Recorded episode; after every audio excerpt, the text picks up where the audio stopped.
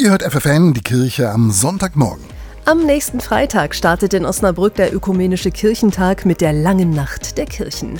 Bis zum Sonntag bietet er über 100 Veranstaltungen, die dazu einladen, miteinander zu reden, zu feiern und zu singen. Anlass ist das 375. Jubiläum des Westfälischen Friedens und so lautet auch das Motto des Kirchentags Wege des Friedens, erklärt Martin Schumacher, Dächernd des Stadtdekanates Osnabrück. Wege des Friedens ist bewusst gewählt aufgrund einer biblischen Grundlage aus dem Lukasevangelium.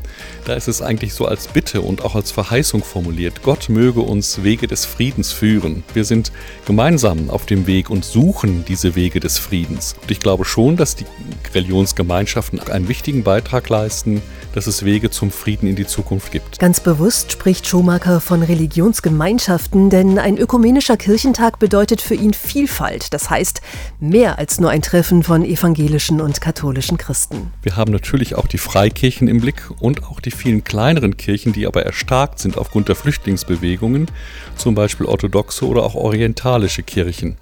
Es geht darum, das Bewusstsein zu wecken und deutlich zu machen, wir sind gemeinsam auf dem Weg. Und auch wenn es Unterschiede gibt, die Kirchen verbindet eine geistliche Grundlage, sagt Martin Schumacher. Dass Gott ein Gott des Friedens ist, das ist für uns ja eine ganz wichtige Grundlage. Und wenn wir mit dieser geistlichen Grundlage in die Zukunft schauen, dann kann es ja nur sein, dass wir selber uns zu Boten des und Botinnen des Friedens machen. Das Thema Frieden ist der rote Faden bei fast allen Veranstaltungen, so auch bei einer Podiumsdiskussion im Osnabrücker Dom, an der auch Verteidiger Verteidigungsminister Boris Pistorius sowie Bundespräsident AD Christian Wulff teilnehmen.